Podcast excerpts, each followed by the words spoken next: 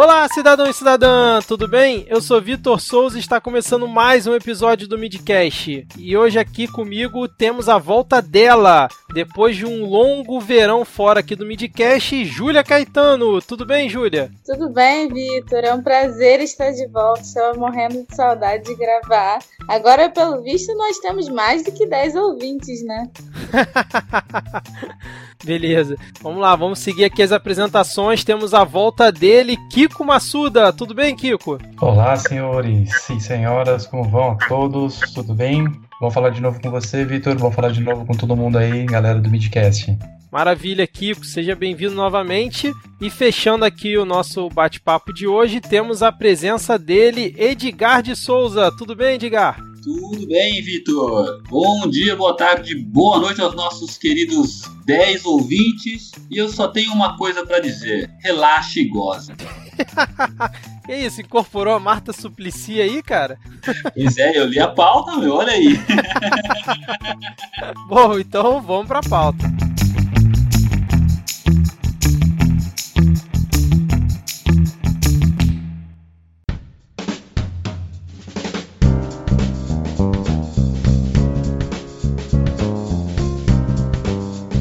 Brasil não é para principiantes. A frase atribuída a Tom Jobim traduz o sentimento que muitos brasileiros possuem a respeito do país onde vivem. O famoso jeitinho brasileiro, termo que inclusive já debatemos bastante nos episódios O Mal do Brasil ao Brasileiro e Se o Brasil Fosse um País Sério, lá da nossa primeira temporada, deve ter sido um dos fatores para a inspiração de Tom Jobim ao cunhar essa frase. Mas será que esse é o principal ponto? Será que outros fatores nos influenciam para considerarmos essa uma verdade? Hoje vamos tentar definir aqui no Midcast, com apenas o nosso embasamento de vivência como bons brasileirinhos, se realmente o Brasil não é para amadores. Mas antes de começar aqui a nossa pauta, faz tempo que eu não faço um jogo aqui com vocês. Eu vou trazer aqui o título de uma notícia e aí vocês vão dizer se essa gambiarra, vamos dizer assim, foi realizada no Brasil ou não, para ter uma relação aí com o nosso título de pauta, já que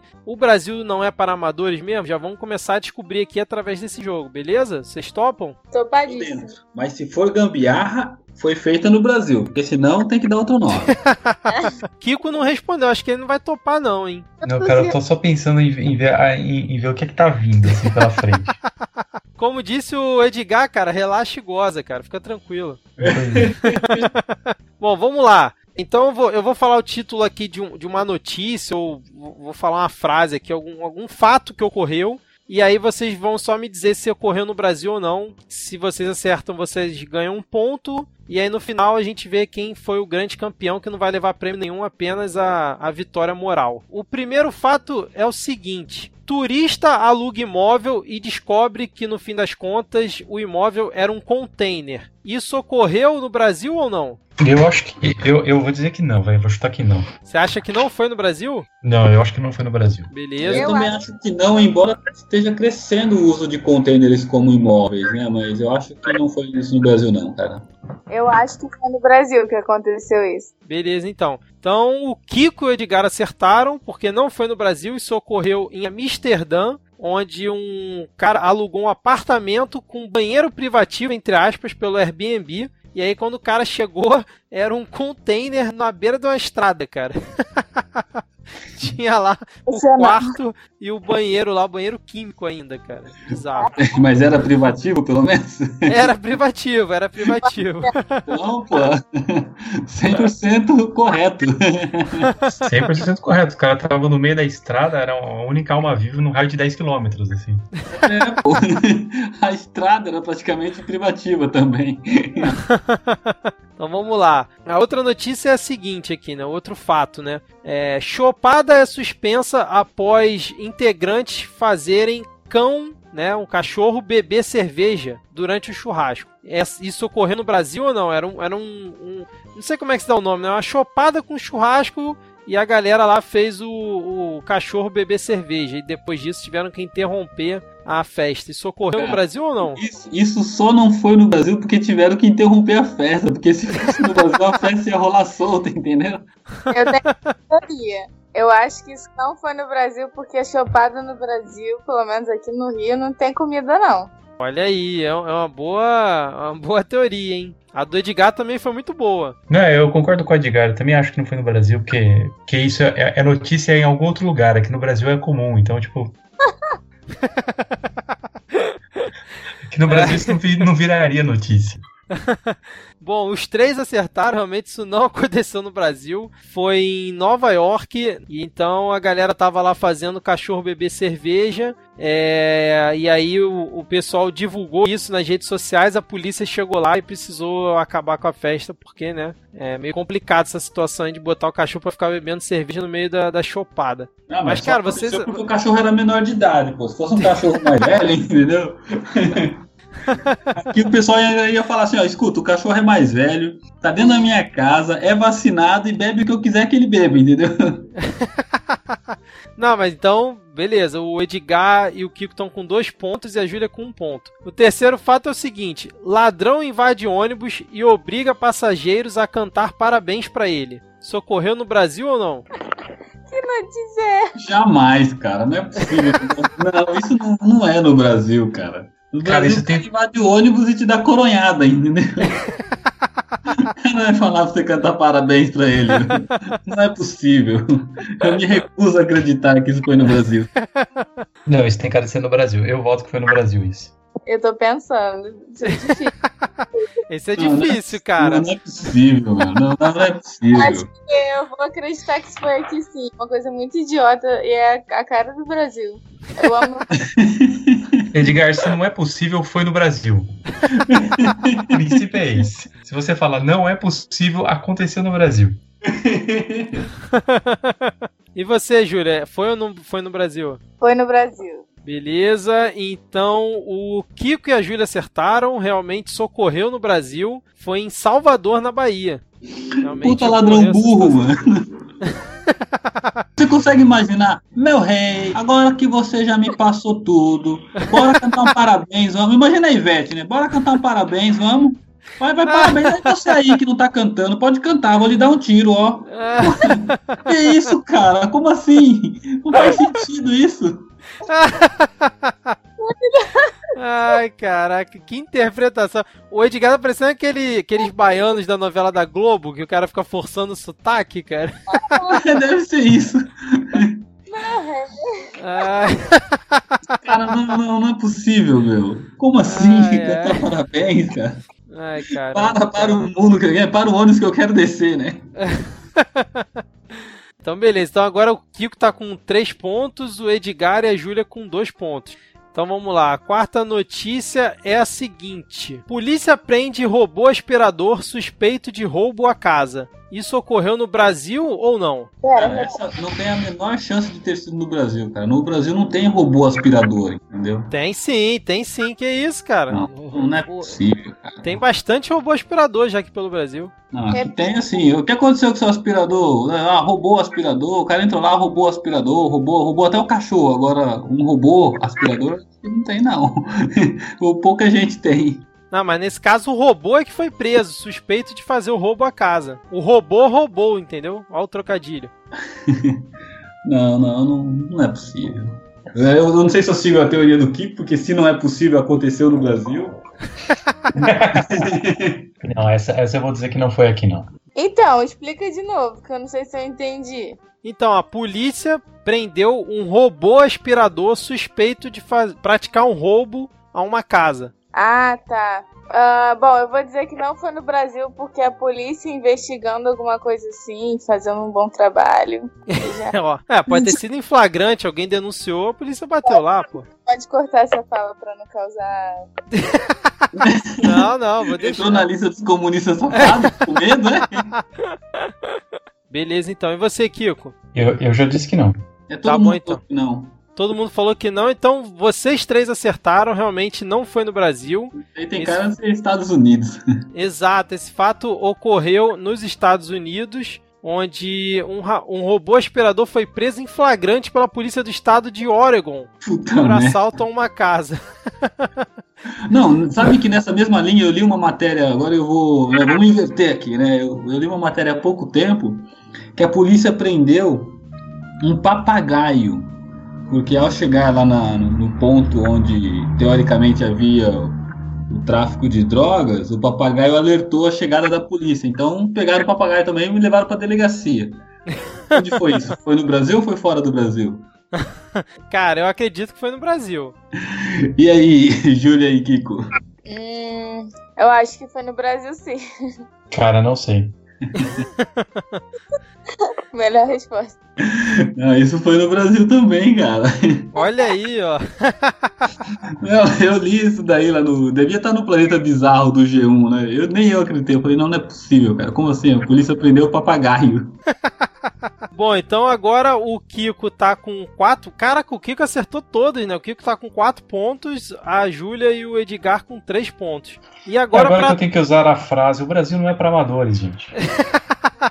E agora pra fazer justiça, né, todo esse desempenho do Kiko nas quatro rodadas anteriores, essa última rodada é o seguinte, quem acertar ganha 10 pontos e quem errar perde 5 pontos, beleza? Nossa, Realmente o Brasil não é pra amadores, porque eu não entendi nada da lógica disso, mas tudo bem, vamos lá. não tem lógica. O lance é o seguinte: você podia ter errado todas as outras. Se você acertar, você é o grande campeão, entendeu? E se você errar, você já era. É isso aí, cara. Pra dar emoção no jogo, pô. Senão, o máximo que podia dar é empate de vocês três, entendeu? Agora tem uma certa emoção, apesar que a a Júlia e o Edgar estão empatados, né? Mas vamos lá, a notícia é a seguinte: Polícia reprova candidatos em concurso por conta de queixo grande. Isso ocorreu no Brasil ou não? Hum, acho que não. Ai, não Quem, não, Acho pera aí, que quem tem que começar é o Kiko, porque, porque o Kiko tá na frente. Como é que é? Quem, quem, quem é que reprovou? A polícia reprovou no concurso que ela fez candidatos que possuíam queixo grande. Nossa senhora, velho. Vitor do céu.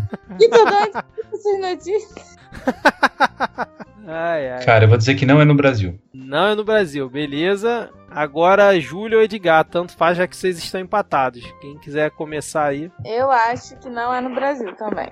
Me parece estranho. Um estranho que não é o estranho brasileiro de ser. Beleza, Júlia também acho que não é. Edgar, você vai ter que falar que, que é então, pra gente poder ter uma Então, emoção eu aqui. falo e ainda justifico, cara. Ah, O negócio- não pelo negócio do queixo grande, porque acho que isso é, é a cereja aí do bolo.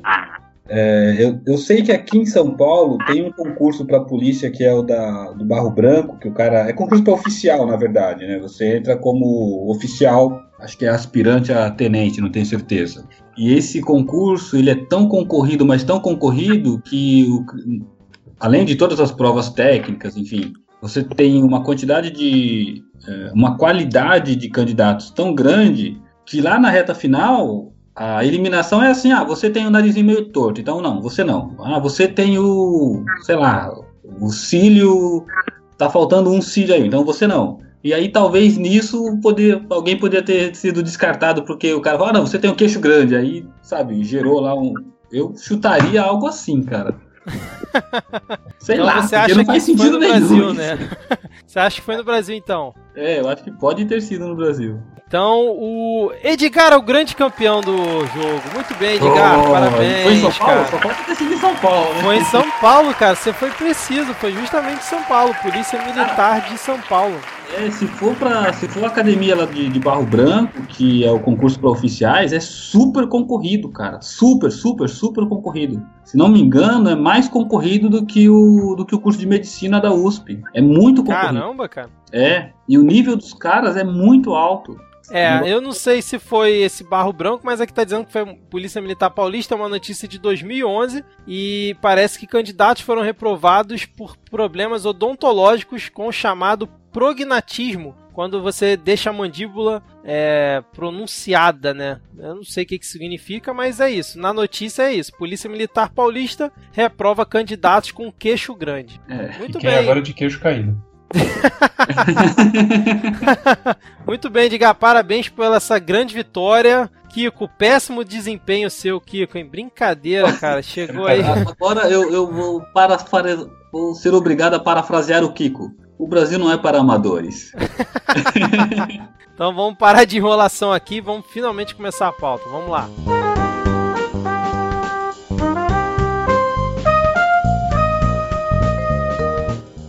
Vamos lá, gente. Vamos começar aqui então o episódio. É, como a gente já falou aqui na introdução, né? O Tom Jobim, a frase do Tom Jobim, ela é um pouco inspiradora aqui para o tema de hoje. E eu já queria começar aqui sabendo de vocês como que vocês enxergam esse, esse termo, essa frase, né? Quando vocês escutam alguém falando que o Brasil não é para amadores, qual é a primeira coisa que vocês pensam assim?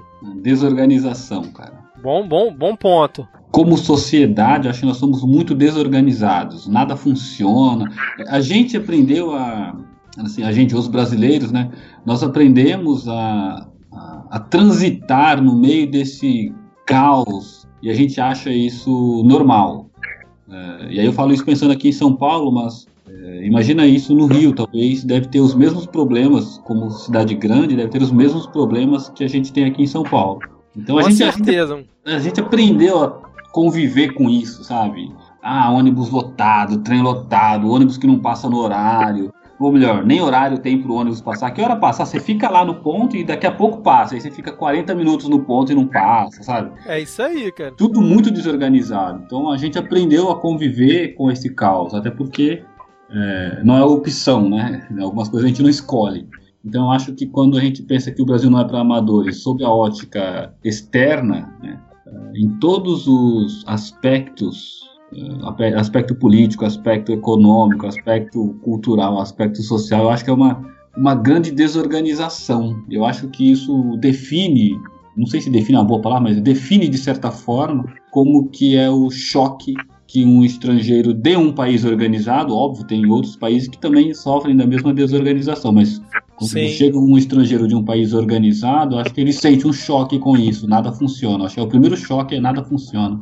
Ah, eu acho que eu vou falar praticamente a mesma coisa que o Edgar falou, só que com outras palavras. Que eu penso, quando eu escuto essa frase, eu penso em falta de planejamento, que é quase um sinônimo, né, para desorganização. Sim, sim. Que é basicamente é, o Brasil não é para amadores, ou seja, aqui acontece tudo que você acha que não é possível que aconteça. E esse tipo de coisa só acontece porque a gente não se planeja. O Brasil, acho que é cultural aqui, a gente, pelo, desde que eu me lembro, a gente não tem uma cultura de pensar a longo prazo. Nós somos muito imediatistas, isso ferra bastante com a nossa sociedade de uma forma geral. Você quer dizer então, Júlia, que quando o brasileiro vota, ele não tá pensando no bem do Brasil para os próximos quatro anos, é isso? Olha, Vitor, você. Poso. Olha só, eu tava tentando ser imparcial aqui. Mas Perguntas capciosas, né?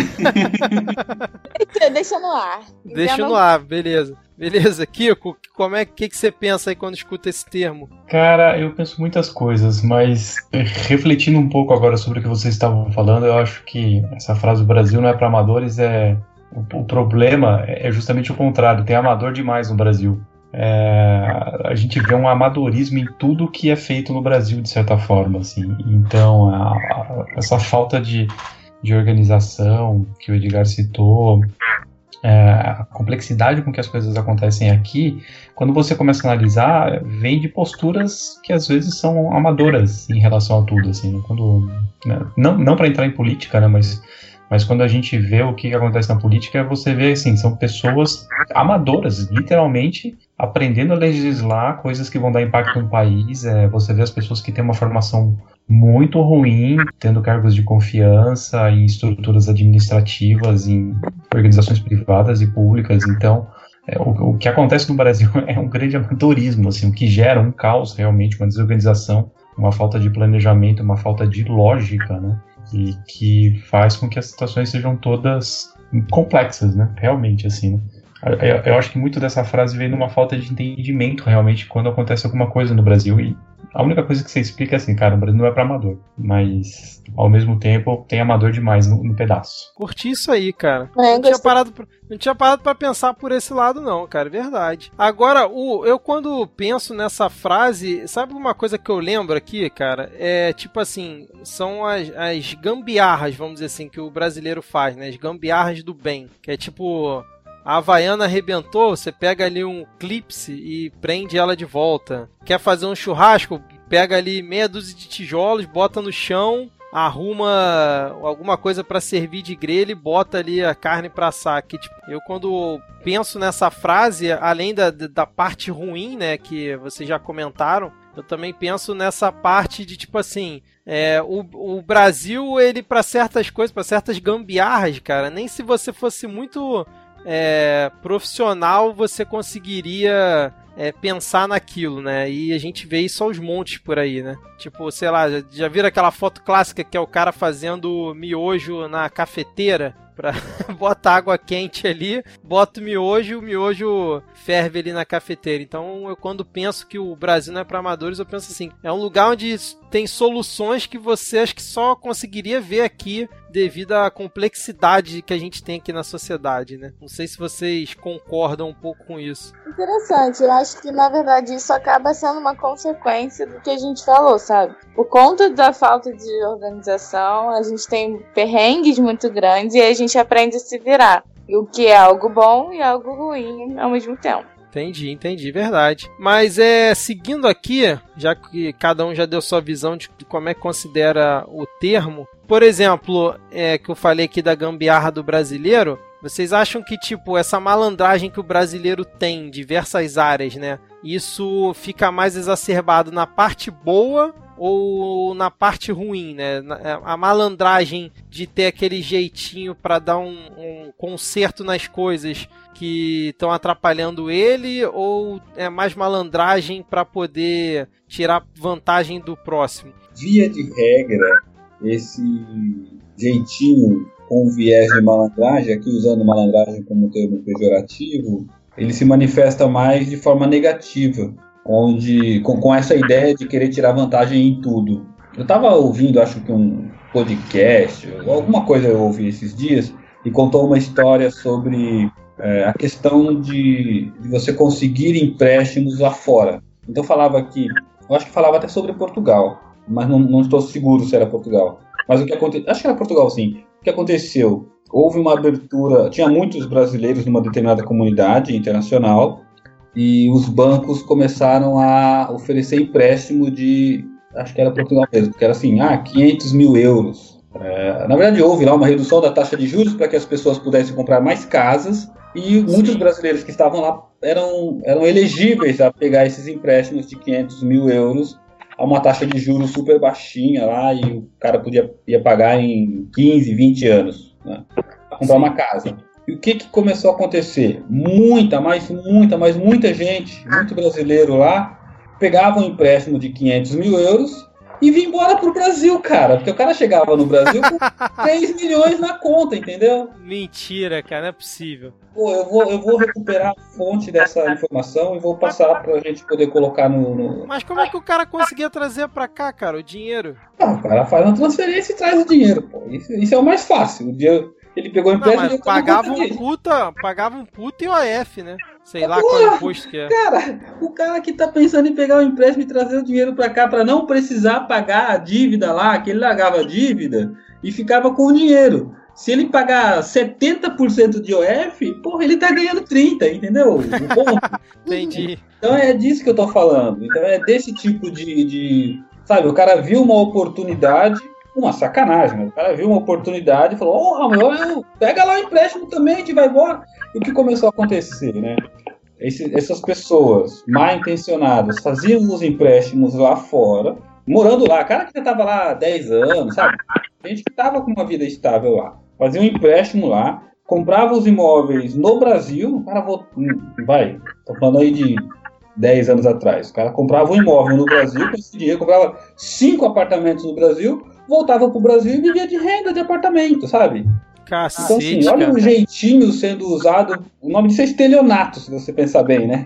Então, eu acho que. E aí, o que houve, a consequência disso foi: os bancos começaram a, a recusar a abertura de contas para brasileiros. Né? Porque pô, o brasileiro é um, um sacana. Sabe? é o gafanhoto é uma... do mundo, né, cara? Pra onde Exato. ele vai, ele vai sacaneando todo mundo. Exatamente. Então, essa, essa é quando eu penso em jeitinho brasileiro associado à malandragem brasileira, esse, esse, eu me, me remete mais ao lado negativo, ao lado pejorativo, do que ao lado positivo, que poderia ser ah, ter uma solução criativa para um problema enfim, infelizmente o que me vem mais com mais força à mente é o lado negativo. Edgar, você é um cara muito pessimista. Eu tenho certeza que o Kiko ele pensa diferente e ele acredita na gambiarra do bem do brasileiro. É, eu solto a risada agora ou depois? Cara, pior que eu, que eu tenho uma visão diferente mesmo. Olha aí, ó. Toma essa, Edgar. Toma essa, né? Primeiro que a gambiarra do bem, na verdade, ele não deveria estar nesse podcast. Ele deveria estar num outro podcast com uma outra frase, que é o brasileiro precisa ser estudado pela NASA.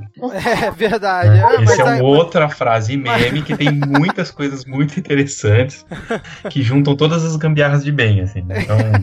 Vamos fazer um episódio só disso, gente? Mas não se encaixa um pouco aqui hoje, porque isso acaba sendo não sendo para amadores, né? Porque fazer a gambiarra do bem que brasileiro faz não é para poucos, né, cara? Pois é, pois é. Mas a, na, na, questão da, desse tipo de gambiarra do, jeitinho, né? É, realmente a gente tem essa impressão de que aqui no Brasil as coisas são muito ruins, e elas são, porque a gente vê isso acontecendo o tempo inteiro, né? Em níveis absurdos. Uh, mas ela acontece também em outros lugares do mundo, né?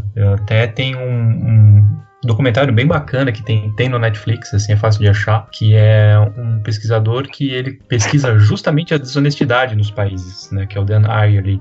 Esse, esse documentário de desonestidade ele chega à conclusão de que na verdade a desonestidade ela é mais ou menos igual é, em todos os países assim quando é dada a chance da pessoa poder fazer isso sem ser punida. O que muda é que o grau de seriedade, né, e aí entra aquela questão do amadorismo, nos outros países é um pouco maior em relação à punição. Né? O Brasil é um país que pune muito mal e pune muito pouco. Né? Então a gente tem essa, essa, essa impressão de que aqui as coisas são muito é, a Deus dará. E realmente são, nesse, nesse sentido, né?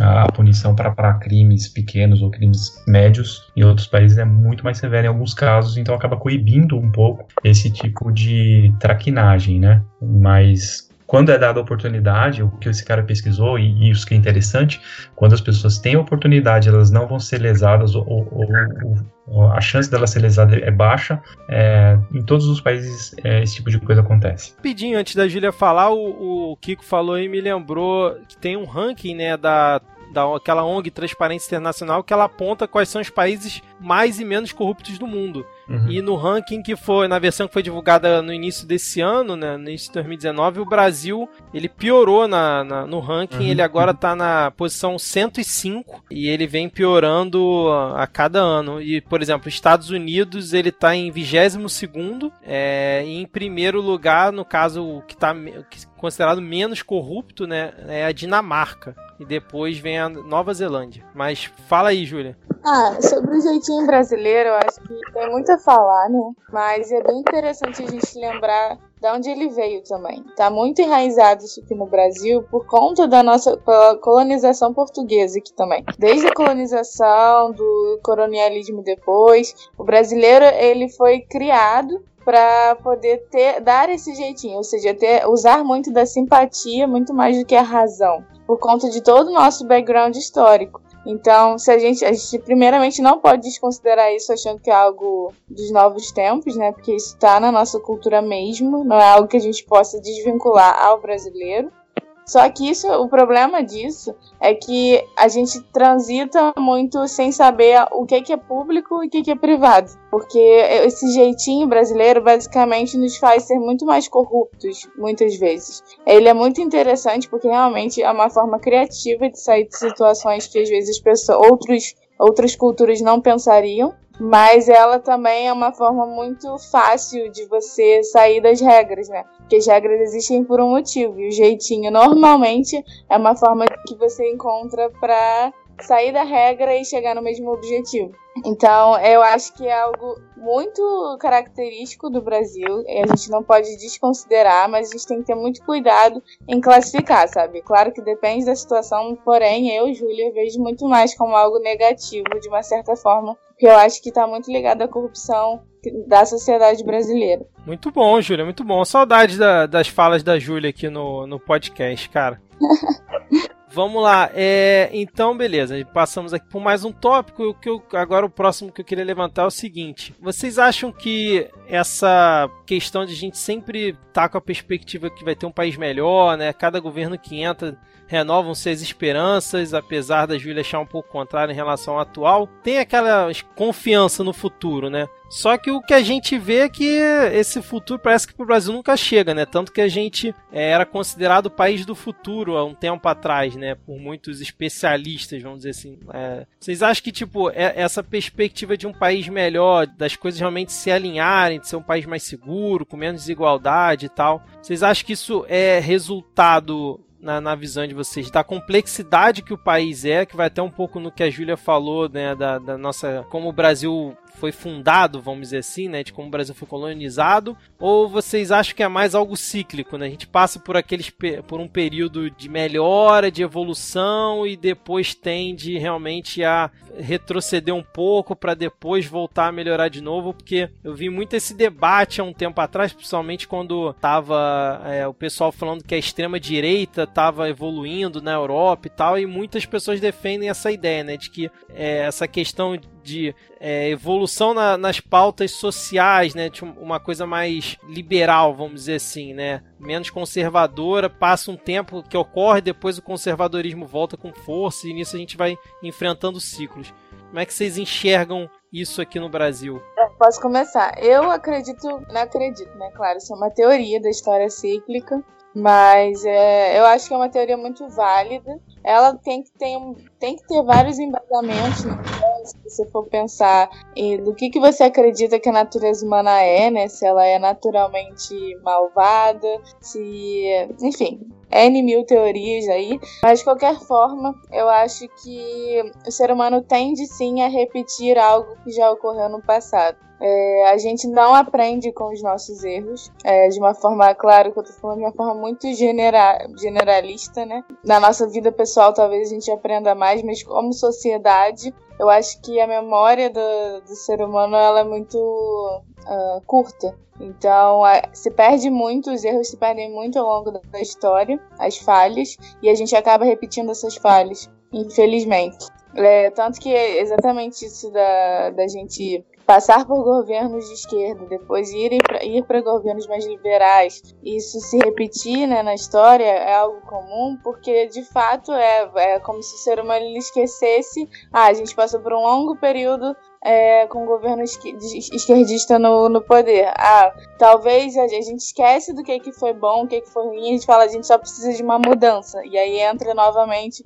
um período mais liberal. Depois a gente fala, ah, não, preciso mudar novamente. Como só a gente tem essas duas vertentes principais, a gente fica transitando nisso. Mas, de qualquer forma, eu acho realmente que a gente vai repetir os erros e quebrar a cara novamente.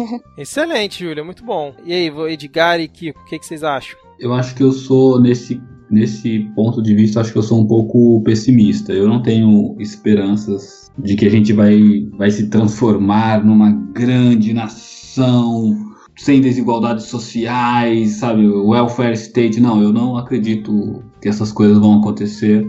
E eu não acredito porque para isso acontecer no longo prazo, para isso acontecer nos próximos 20 anos, nos próximos 15 anos, alguém deveria estar fazendo alguma coisa agora.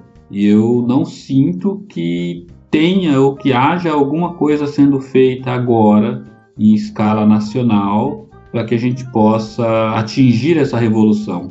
Os países, a história nos conta, né, já que a gente está falando de história, história cíclica, uh, todos esses ciclos nos mostram, pelo menos os poucos que eu conheço, eles nos mostram que essa transformação ela passa inicialmente dos, um dos primeiros grandes pontos é um investimento massivo, mas massivo em educação. E a gente é um país que ainda estamos muito longe de ter um investimento massivo em educação e um comprometimento uh, de todos em transformar esse país. E eu não vejo uma transformação possível que não passe por esse, por essa por esse caminho da mudança do, do investimento em educação e da capacidade, da capacitação da mão de obra, porque de, certa forma o que ele está falando é mão de obra para produção, né? Então eu sou bastante pessimista em relação ao futuro no que tange como nação, né? eu sou bastante pessimista em relação ao futuro no que tange a nação.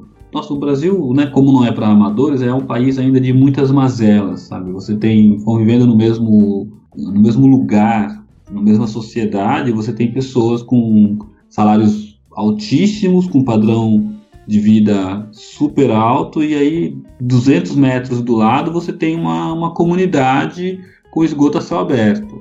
Então a gente ainda tem esse, sabe, a gente ainda está brigando para tentar resolver esse problema, que é, sem dúvida nenhuma, um problema maior, porque pessoas morrem porque não tem saneamento básico, uma série de, não sei número de lugares. É, só que por não termos conseguido ainda resolver um problema tão básico e de fácil solução, e fácil não, não significa barata, mas de fácil solução, como nação, eu não consigo ver que a gente vai estar melhor daqui a 15, 20 anos, cara. Sem dúvida nenhuma, nós vamos estar melhores do que estamos hoje, porque esse é o caminho natural das coisas. As coisas melhoram, né?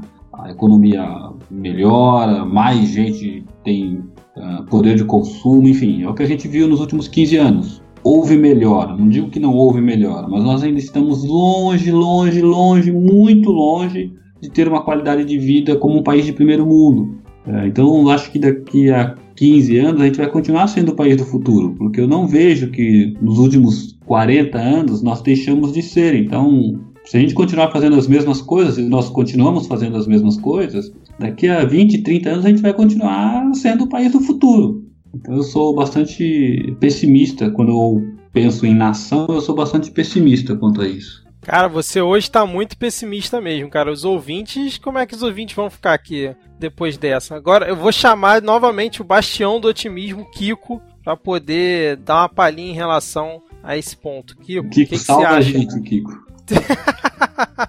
que responsabilidade, meu Deus do céu. É, você, a gente, você recebe milhões justamente para isso, cara. a longo prazo eu acho que tudo melhora.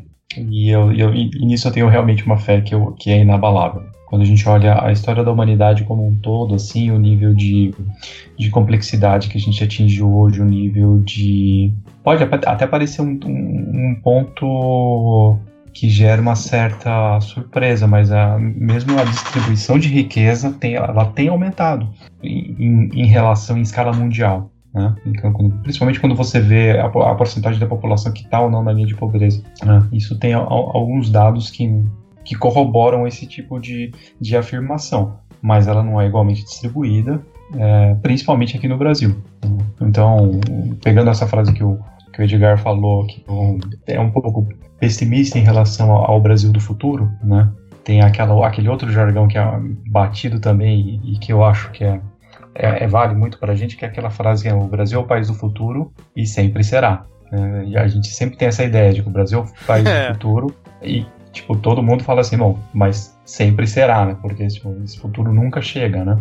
Sim. Nunca chega, né? Até um tempo atrás, quando o Brasil teve um boom, há, há mais ou menos uns 10 anos atrás, assim, é, falaram exatamente isso, não, futuro, chegou o Brasil do futuro, né? Porque o Brasil o Brasil estava bombando, estava indo super bem, parecia que estava entrando nos trilhos, né? Mas não durou muito tempo para ver que aquilo era uma tremenda ilusão, na verdade, que a gente estava, como disse a Júlia, repetindo velhos erros, repetindo velhos hábitos de costume e que geraram um crescimento que não era sustentável.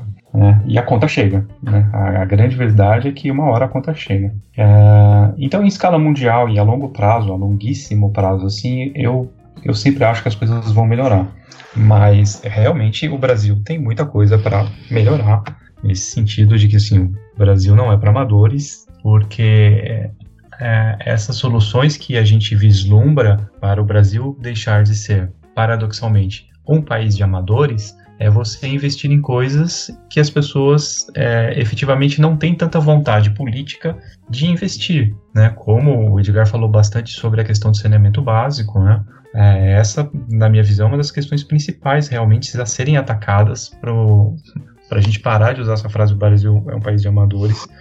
É, e a gente começar a dar um pouco mais de coerência para algumas coisas que acontecem aqui. Né? Eu não tenho os dados mais atuais hoje em dia, mas a quantidade de pessoas sem acesso ao saneamento básico né, é alarmante. Né? Fica em torno, ou ficava um tempo atrás em, em torno de, de 50%, 40%, ou até mesmo 60% em algumas regiões, de pessoas que não têm acesso ao saneamento básico. E sem acesso ao saneamento básico, que como diz a palavra é uma coisa básica, é, isso atrapalha inclusive o desenvolvimento cognitivo de crianças, de pessoas que elas já de largada vão ter um desempenho menor é, nas escolas se elas tiverem acesso à escola. É, em muitos Sim. casos a coisa atrapalha tanto que ela chega a não ter nem acesso à escola, ou quando ela tem a chance ela não consegue acompanhar, né? Porque a pessoa vai estar com desinteria ou qualquer outra coisa assim que vai atrapalhar o, o, desenvolvimento dela e em alguns casos ela vai pegar algum tipo de infecção que vai atrapalhar realmente o, o desenvolvimento cognitivo dela. Né? Tem, tem pesquisas assim de que de, determinadas doenças se a mãe pega quando ela está em período gestacional vai influenciar no desenvolvimento da, do feto. E são coisas que são difíceis de você explicar para outras pessoas, né, estrangeiras principalmente, assim, como é que a gente consegue ser uma nação ao mesmo tempo tão desenvolvida em, outra, em algumas áreas, ter grau de excelência em algumas áreas, e em pontos tão primordiais a gente não consegue ter um desenvolvimento mínimo disso, né? E eu acho que é, é, muito nessas horas que a gente usa essa frase, assim, nossa, tipo, cara, para eu te explicar isso, eu vou ter que te explicar tanta coisa. Então é melhor eu resumir você falando assim, olha, cara, isso aqui não é para amador, assim, tipo, não, sabe, assim, não é para qualquer um entender o que que é isso aqui, assim, sabe? Essa diversidade, essa complexidade, essa, essas, esses abismos que existem entre o que a gente pode fazer e o que a gente efetivamente faz, entre o que é certo fazer e o que a gente corretamente faz. É, o, o Brasil é tão assim, né, cara, que ele conseguiu fazer popularmente o aplicativo de mensagens instantâneas mais famoso do mundo, que é o WhatsApp, virar o Zap Zap. Aí chega um desenvolvedor brasileiro e cria realmente o aplicativo Zap Zap para fazer concorrência ao WhatsApp. E aí que você tava falando isso, como é que você explica isso para alguém de fora, cara? que porra, chegou alguém, criou um aplicativo Zap Zap porque no Brasil se chama o WhatsApp de Zap Zap e é isso. Realmente é difícil explicar certas coisas aqui, né, cara? Esse para mim também é um, um, outro exemplo de que o Brasil não é para amadores, cara. Não, cara, é, Mas... é, é, muito. Eu tinha umas conversas muito legais com. Eu tenho um, um quarto de hóspede aqui em casa e de vez em quando a gente recebe pessoas via Airbnb, né? Que vem de várias regiões do Brasil e e de fora também, assim. E ficou algum tempo aqui na, em casa um americano que ele era um historiador e ele pesquisava o Brasil. Inclusive falava muito bem português. E eu adorava conversar com ele, porque ele via com essas perguntas muito inocentes, assim, de tipo, meu, por que, vocês fazem isso, assim, né? Tipo, e aí era assim, à noite, tentando explicar para ele, assim, sabe? Tipo, olha, porque quando o Pedro Álvares chegou aqui, assim, então, assim, tipo, isso gerou um efeito cascata que agora faz com que a gente bote ketchup é. na pizza, qualquer coisa, entendeu? Tipo, ah, ô, não começa com isso não. Ketchup na pizza, dependendo da pizza, é crime, um bom crime, crime não, bom artifício pra tornar. Pra tornar a pizza boa, às vezes é preciso ketchup. Crime. Você consegue imaginar o Kiko tentando explicar alguma coisa pra alguém, começando assim, não, lá em 22 de abril de 1500, chegou um cara aqui chamado Pedro, Pedrão? Ai. Júlia, você ia falar alguma coisa, Júlia? Eu ia, mas eu até que se perdeu aqui o que eu ia falar, mas bom, vamos falar se, se dava se encaixa aí. Que tá bom. Anexo agora, mas sobre a frase o Brasil é um país do futuro, né? É, eu acho que é muito parecido com o que a gente faz na nossa vida pessoal também. A gente sempre planeja muito, pelo menos de uma forma geral, né? As pessoas planejam muito o futuro, os sonhos, onde elas querem chegar e esquecem que a vida é o dia a dia. E é basicamente isso, né? É, o Brasil, ele realmente vai ser sempre um país de futuro, porque como a gente não planeja no nosso dia a dia para chegar nesse futuro, o futuro nunca chega. É, excelente, excelente, Júlia. É... Então, assim, a gente chega à conclusão que realmente o Brasil não é para amadores e que, como o Kiko disse, ele continua sendo o país do futuro e sempre será. Todo, todos nós concordamos com isso, então, né? Sim. É, Sim. Claro. E você, Edgar, concorda também? Eu concordo, mas eu tinha entendido que o Kiko não concordava. Todo mundo foi pego pelo seu otimismo, Edgar, aqui nesse episódio. Bola pra frente, relaxa e goza. Não, eu acho que daí Mas... ficam algumas lições, né? E dentre essas, a, essa que a Júlia acabou de colocar, que eu achei muito legal, assim. Nós sonhamos muito, mas nós planejamos pouco para realizar aquele sonho. Então, assim, ah, ah, eu tenho tanta vontade de conhecer o Caribe, sabe? Eu tenho tanta vontade de ir para Portugal, O que, que, que, você tá, tá fazendo para é, isso? Não, né? não, não, só tenho vontade. Então, é, pois é. Falta, por uma série de razões históricas, se eu fosse contar, eu teria que dizer como Kiko, lá em 22 de abril de 1500, né?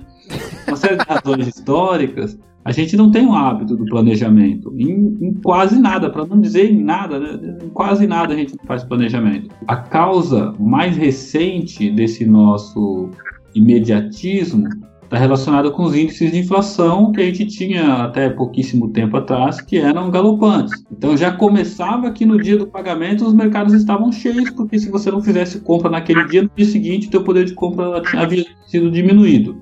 E isso contando história muito recente, né? Criou-se toda uma cultura de não fazer planejamento, de não fazer planejamento financeiro, de, de, de receber ou gastou, porque senão não vai dar. É, a gente não faz planejamento de nada mesmo, e tudo você improvisa ali na hora, dá um jeito, mas como é que você vai? Não, consegui um dinheiro aqui, vou, aí eu dou um jeito, e aí, e aí fica muito, muito no jeitinho, e, sabe, faz uma gambiarra e, e chega no, no destino. É, é, mas esse paradoxo é interessante que eu vou até concordar com o Kiko, né? Porque o Brasil, então, ele é feito para amadores, né? Porque se a gente realmente tá sempre nessa pindaíba e não tem planejamento, como a gente acho que chegou à conclusão aqui, né? Isso ajuda realmente não ter uma perspectiva boa. Eu acho que no fim das contas o Kiko tem razão, Edgar, que o Brasil é para amadores no fim das contas. Né? Pois é. Eu tenho, eu tenho uma. Eu vou lembrar uma história da, de faculdade que é bem essa questão de gambiarra que você falando assim, Vitor, gambiarra do bem, né? Essa, essa questão que a gente uhum. sempre dá um, dá um jeitinho, a gente sempre dá uma jambrada na coisa, né? Tipo, tem um buraco na parede, o nego vai lá e bota uma pasta de dente, assim, né? Tipo, pra, pra tampar o buraco. E aí eu tinha um, um colega que ele sempre sempre vivia consertando coisa na casa dele e fazendo essas pequenas gambiarras, assim, né? Ele fazia até bem isso, de tanto que ele fazia. E aí ele falou um dia, assim, brincando, que ele que para mim é uma frase que resume o Brasil. Ele falou assim, cara, eu vou lançar uma linha de produtos, assim, um design de móveis que vai se chamar Produto Super Bom. E aí o, o slogan ia ser assim, Produto Super Bom. Podia ser melhor, mas já tá super bom. que é muito isso, assim, sabe? Tipo assim, a gente sabe que pode ser melhor, mas a gente olha e fala assim, não, já tá bom, e para ali no é. meio do caminho. É, é, deixa assim que, que tá funcionando. Deixa né? assim que tá funcionando. Tá, tá isso bom, é tanto que tá, tá assim, funcionando. É, isso é tanto assim que até no mundo comercial, empresarial, se fala muito, ah, calma, o ótimo é inimigo do bom. Isso, é isso, verdade. Se você. Como assim o ótimo é inimigo do bom, cara? Se eu sou capaz de fazer o ótimo, eu quero fazer o ótimo. Não, já, já tá mais ou menos bom aí, já tá funcionando um pouquinho, cara, então larga, parte para outra. É complicado. É, pois é, cara. Mas acho que pra gente ir pra parte final aqui do episódio, o Kiko falou em relação ao estrangeiro, né? Percepção do estrangeiro em relação ao Brasil. E aí eu queria resgatar que lá em 2014, né? As vésperas ali da Copa do Mundo, né? Que foi realizada aqui no Brasil, a FIFA ela tinha criado o manual pro, pros estrangeiros, né? Pra quando eles viessem aqui pro Brasil, né? Foi chamado Brasil para Iniciantes. E aí tinha lá um, um documento, né, que a a FIFA divulgou numa versão online. E aí depois eles até tiraram do ar porque deu uma polêmica do caramba. O pessoal nas redes sociais criticou. Porque o brasileiro tem muito disso, né? A gente pode criticar o Brasil, meter o pau, mas se vem um gringo de fora falando mal, porra, não, aí já toma pedrada, sai daqui, seu gringo. É, mas aí eu queria repassar com vocês dos tópicos que estavam nesse guia para ver se vocês concordam com que a FIFA tinha feito para o Brasil ou não. E aí eu tô pegando o link até de um jornal aqui de Santa Catarina, onde eles chamaram 10 pessoas para para comentar cada um dos tópicos. Aí eu vou falar o título do tópico, vou falar o, o que essa pessoa comentou e a gente debate aqui se a gente concorda ou não. Vamos lá. É, o primeiro item que estava nesse manual é o seguinte: nem sempre o sim é sim. Aí a pessoa que foi convidada comentou assim: os brasileiros são receptivos e otimistas e nunca começam uma frase com não. Há vários sentidos para a palavra sim. Para os brasileiros, sim pode significar talvez. Se alguém disser eu ligo de volta, não espere que o telefone toque em seguida. Vocês concordam com isso? Absolutamente.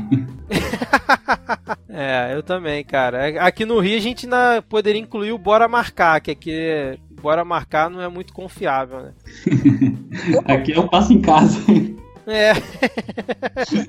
Na verdade, isso que eu, que eu coloquei aqui fazia parte do manual, tá? Não foi o. Eu falei que foi o especialista que comentou, mas isso aqui era parte do manual lá da FIFA. Esse aqui é muito a cara do Brasil, ó. O tempo é flexível. Quando você combina de encontrar alguém, ninguém espera que você esteja no local na hora exata. Um atraso de 15 minutos é a norma. Em São Paulo é assim também? Em São Paulo é pior, cara. Em São Paulo, às vezes, o atraso é de duas horas. Cara, É, em Então, São 15 Paulo, minutos- dependendo, dependendo da situação em São Paulo, 15 minutos, na verdade, de praxe, meia hora é aceitável até, em determinadas situações.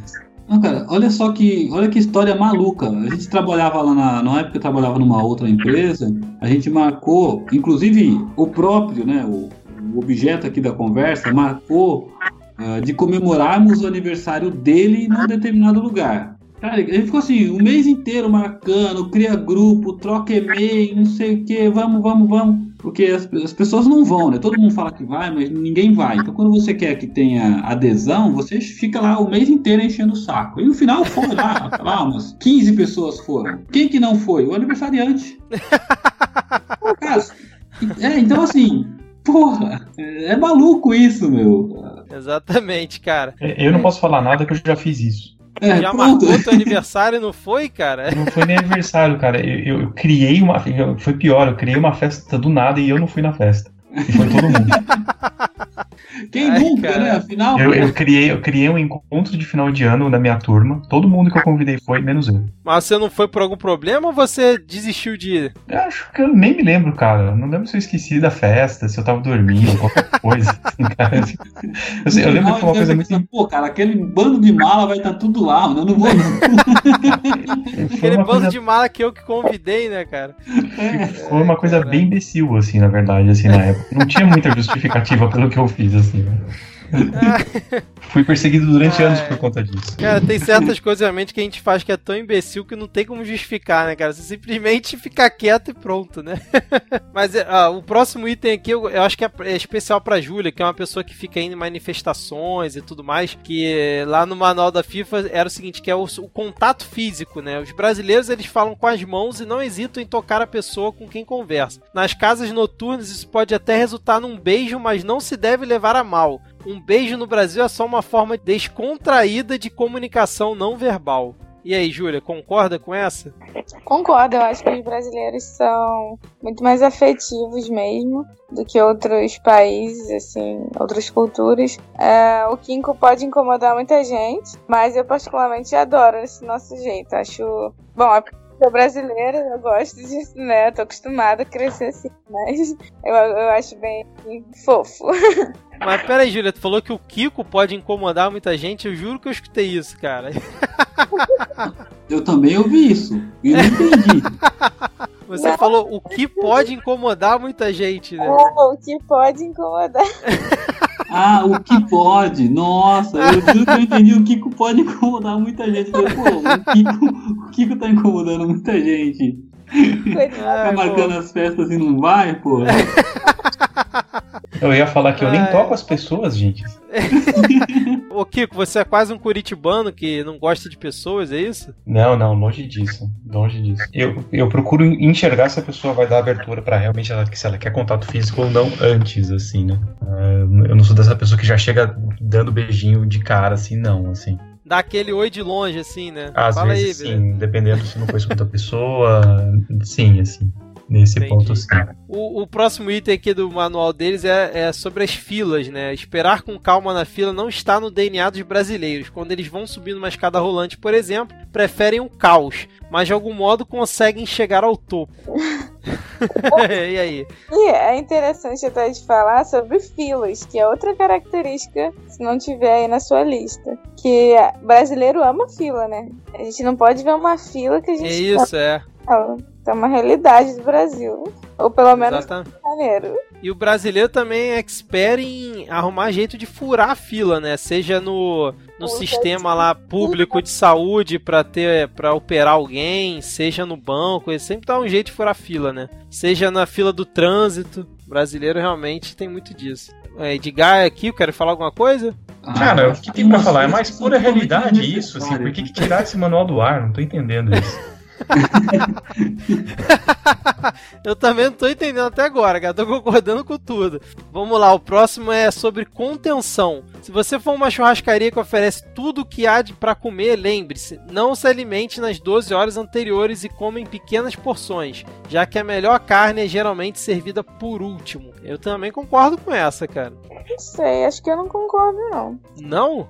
Não. É, é, Não, é, eu- a única isso. coisa que eu poderia dizer sobre isso é que assim, essa é uma boa frase para o Brasil, não é para amadores, que já é uma dica profissional para você que não ser mirim na churrascaria, entendeu? É verdade, cara. E, e não pegar aquela carne que vem com alho por cima, que é aquela do dia anterior, né? Que já tá meio velho, o cara joga o alho pra tirar o gosto um pouco e dá uma disfarçada. Exatamente. Pô, e não comer alface na churrascaria, né, meu? Pô, churrascaria é pra Porra, pelo carne, amor de pô. Deus, né, cara? É, pelo amor de Deus, né, cara? Mas, Júlia, você já pensou? Você concorda ou não? É, eu acho que eu concordo. O próximo item aqui do manual é prevalência do mais forte. Nas ruas, pedestres são claramente ignorados e, mesmo nas faixas de segurança, dificilmente o motorista para. O direito de ultrapassagem dos motoristas é simplesmente definido pelo veículo maior. Puta que pariu. Esse é o retrato do trânsito no Rio de Janeiro, cara. Perfeito. É, que é- é, eu O acho que Brasil não... quase que todo, viu? Porque, pô, parar na faixa pro cara atravessar, não há Cristo que faça, bicho. A galera não para mesmo. Isso é muito complicado, porque onde eu moro aqui tem duas faixas que não tem semáforo, só tem a faixa, né? Eu fico feito um poste parado lá e a galera acelerando e não deixa eu passar, meu. Eu bravo. É foda. Mas pera aí, Edgar, tu falou semáforo? O que, que é isso, cara? Pô, como é que vocês chamam? Farol, né? Vocês chamam de É, farol. você. Não, você tem que falar farol. Você, como um bom paulista, tem que falar farol, né? Semáforo. Não, é. Pode ser o farol também. É, mas vamos lá. Vocês querem falar mais alguma coisa desse? Eu posso pro próximo aqui, que tá acabando já. Pede aí pra mim, rapidinho. Nas ruas, pedestres são claramente ignorados e, mesmo nas faixas de segurança, dificilmente o motorista para. O direito de ultrapassagem dos motoristas é simplesmente definido pelo veículo maior. Ah, sim. É, eu concordo plenamente. Não existe direito de pedestre. Era, o pedestre era pra ser o principal, acaba sendo o mais pressionado no Tem trânsito. uma, tem uma placa que eu acho que. ah, não sei, mas a galera não sabe ler. Tá escrito lá assim: na conversão, a prioridade é o pedestre. Pô, isso significa assim: você tá andando pro seu carro, você vai virar, sei lá, à direita e tem uma faixa, você para pro pedestre passar. É o que acontece muitas vezes. Eu, eu confesso que algumas vezes eu não paro, mas na maioria das vezes eu tenho que parar. Né? Na maioria das vezes eu paro. E por que que às vezes eu não paro? Porque eu observo o cara que tá vindo atrás, o carro de trás. E eu olho, assim, eu tenho certeza em algumas situações, eu tenho certeza que se eu parar o cara vai bater em mim. Porque ele vem com muita velocidade. Aí eu tô dando seta, o cara deve olhar para lá, para faixa, ele percebe que ele não vê o pedestre, então ele não imagina que eu vou parar. E aí se eu não, se eu não, se eu parar, o cara vai bater, cara. E já teve vezes de eu parar e o cara de trás fica buzinando, dando um buzinaço pra mim. Eu, porra, meu, tem uma velhinha atravessando ali, ó. Deixa ela atravessar primeiro, né? Tá vendo a placa ali em cima, na conversão, né? A prioridade é dela. Então, pô, é muito complicado. Mas acho É que verdade. capitais são todas assim, né? As nossas capitais, pelo menos. Pois é, cara. E, e é difícil, né, quando você vai pra uma cidade menor que tem esse negócio do poder do pezinho, né? Que a pessoa bota o pé na faixa e você tem que parar. Às vezes você, distraído, acaba passando direto, né? Levando o pé embora, né? É o poder do pezinho ser levado junto com a roda do carro, né? Ai, ai. É, o próximo item aqui, é, a Júlia acho que vai pistolar, porque é sobre topless. Corpos descobertos são comuns no carnaval, mas não é isso que você vai ver todos os dias no Brasil. Ainda que os biquínis brasileiros tenham menos pano quando comparados aos europeus, eles são sempre usados. Tomar sol sem biquíni é proibido e pode resultar em multa. E aí, Júlia? É, eu achei que ele descreveu a realidade. Só a questão aí é como você vai analisar a frase, mas ele fez um relato, que eu concordo, entendeu? Eu não que corpos à vista seja um problema. Agora vai ter gente que vai ler essa frase e vai achar. Então, aí é outra história. Exato, exato. Próximo item aqui é não ao espanhol. Quem espera usar o espanhol para se comunicar vai manter uma conversa de surdos. O idioma nacional é o português brasileiro, uma variante do português. E se você disser que a capital do Brasil é Buenos Aires, pode esperar a deportação. Esse tá corretíssimo. É, foi até irônico, né? o lance do- Uma avaliação do português de Portugal. É.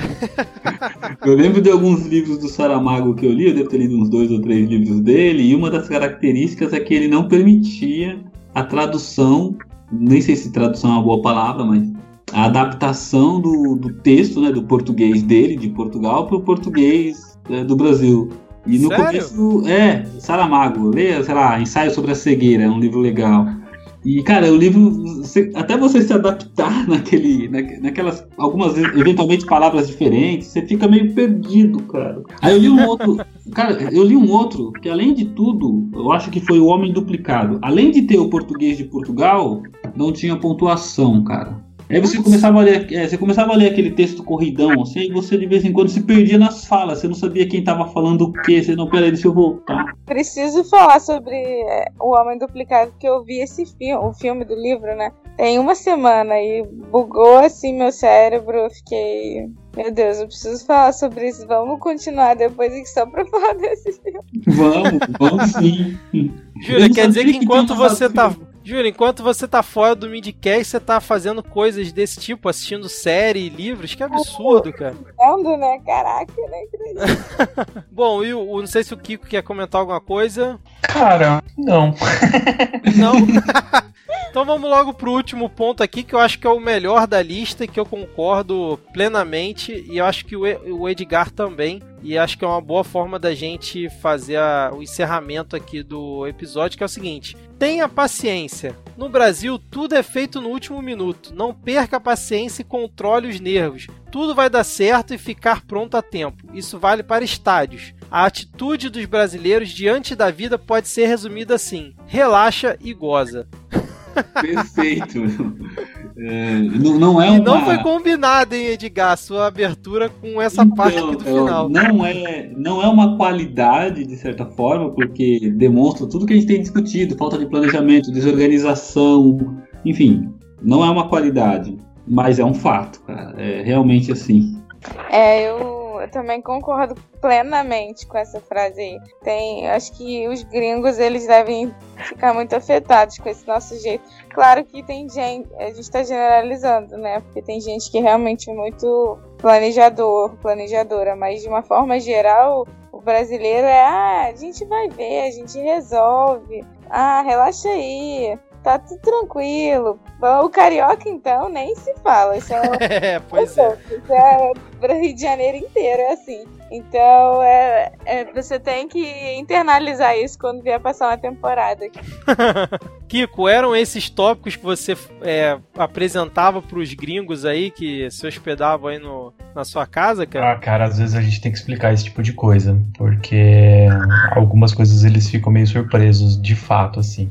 Ah, Hoje em dia já tá um pouquinho melhor, eu acho, porque eu acho que as pessoas veem mais vídeos, assim, e tem muito vídeo que de, de, de estrangeiro comentando como são as coisas no Brasil, e as pessoas veem esses vídeos, assim. Então quando eles chegam para cá, eles já estão um pouquinho mais, mais espertos, assim, em relação a isso. Mas isso da paciência é realmente um tópico, porque como às vezes hum, as pessoas estão acostumadas desde a infância a terem outro tipo de, é, de hábito de comportamento em relação a, a como as pessoas gerenciam o tempo e gerenciam as coisas, isso é uma coisa que realmente a pessoa tem que ser um profissional né, da meditação para poder vir para cá, assim, não passar muita raiva, né? Porque de fato é uma coisa que irrita muito as pessoas quando vem para cá. Maravilha. Bom, então acho que a gente pode ir é, fechando aqui o episódio por aqui, né? E acho que qual conclusão que a gente chegou depois de todo esse bate-papo? O Brasil realmente não é para amadores, o Brasil é para amadores, é formado por amadores. O que a gente pode concluir aí? Ah, bom, eu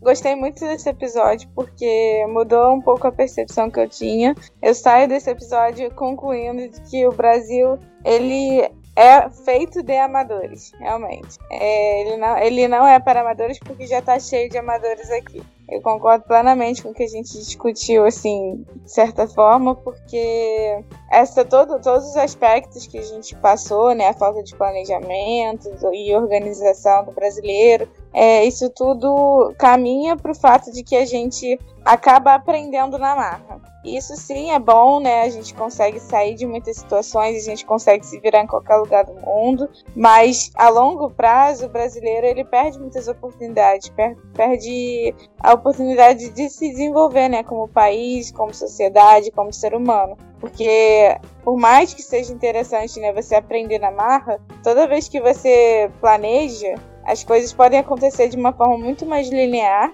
com um aprendizado muito maior, que é o que eu acho que falta hoje aqui no Brasil. É exatamente o que a gente estava falando sobre ah, o Brasil é um país do futuro. É, a diferença está é, muito no sonho para objetivo, né? Eu acho que brasileiros são muito sonhadores mas eles nunca colocam, nós nunca colocamos como objetivo, de fato, sermos um país de primeiro mundo. Eu não gosto de usar a expressão primeiro mundo, mas enfim, não me veio nada é, na cabeça agora. Mas a gente não coloca como objetivo ser o país que a gente quer ser é, e a gente só sonha. Então, chegar lá vai ser muito difícil. O Brasil, ele é um país é, difícil, e maravilhoso ao mesmo tempo. Uma contradição, porque esse nosso jeitinho brasileiro tem que saber lidar. É, ele traz muito aprendizado, mas também faz a gente levar muita porrada na cara. É, é um meio termo aí difícil e muito interessante. Acho que é importante falar para os nossos ouvintes que eu amo o Brasil, né? Acho que depois de a gente falar tão mal aqui, talvez fique impressionado. eu odeio morar aqui. Vai para Cuba, Júlia. É. Pô, bem que eu queria. É, mas não é o caso. Eu amo o Brasil. Acho que a gente tem um potencial gigante. Mas a gente sempre tem que reconhecer as nossas falhas para poder melhorar. E eu vejo o jeitinho brasileiro e esse amadorismo como uma falha, muito mais uma falha do que uma característica positiva. Excelente, Júlia, muito bom. E eu acho que o Kiko ele conseguiu mudar o título do episódio, né? mover no lançamento dele, porque provavelmente ou esse, esse episódio vai ser com uma pergunta ou uma afirmação de que o Brasil é de amadores. Mas, Kiko, você quer concluir alguma coisa aí? Não, depois dessa conclusão da, da, da o Júlio que vai falar nada, nada. É, eu fico, é, as conclusões da Júlia eu fico até sem eu jeito aqui também, coisa. cara. Ai, ai, então beleza. Então vamos fechando por aqui. É, se você, ouvinte, quer trocar uma ideia com a gente, é, pode procurar o Midcast tanto no Twitter quanto no Instagram pelo arroba podcastmid. Ninguém manda e-mail, mas se quiser mandar é podcastmid.gmail.com e se alguém quiser também trocar a ideia diretamente comigo, o meu perfil no Twitter é o arroba erro500, 500 numeral. E aí uma coisa que eu sempre esqueço de fazer é pedir para vocês falarem também em redes sociais aí de vocês, caso algum ouvinte queira entrar em contato com vocês xingando, elogiando, sei lá, né? Fiquem à vontade aí, Edgar, Kiko, Júlia, digam aí suas redes sociais. Bom, eu, pra que, para os que não me conhecem, espero que tenham gostado. Se não gostaram, xingar também, podem ficar à vontade. O meu Instagram é julia96andrade. E eu não lembro meu Twitter porque eu não uso, então é isso. Vamos lá, Kiko, Edgar. O Kiko eu acho que tem uns 10 Twitter, né? Qual que você quer divulgar aqui hoje? Eu tenho Twitter, mas o. Vocês podem me, me, me procurar no arroba Francisco Massuda. Massuda é M-A-S-U-D-A. Então é, é só arroba Francisco Massuda, tanto no Instagram quanto no Twitter. Pode me achar lá. Maravilha. E você, Edgar? É, eu tô no Twitter como arroba Edgar de Souza. Souza com Z. Show de bola. Então vocês já sabem, se vocês quiserem reclamar qualquer coisa, vão no perfil privado deles e não no perfil do Midcast. No do Midcast é só para elogios, beleza? Gente, muito obrigado aí novamente por esse bate-papo. É, Júlia, muito feliz da sua volta aqui ao Midcast. Eu acho que devem ter vários ouvintes que não te conheciam, né? Porque você é a primeira participação nessa segunda temporada, né? É a primeira? Ah, é, política. Eu tive um problema na geladeira. É verdade. é verdade. Mas então, beleza. Vamos fechar por aqui e dar tchau para os 10 ouvintes e até a próxima. Valeu, tchau, tchau. Valeu, tchau, tchau. Tchau, tchau.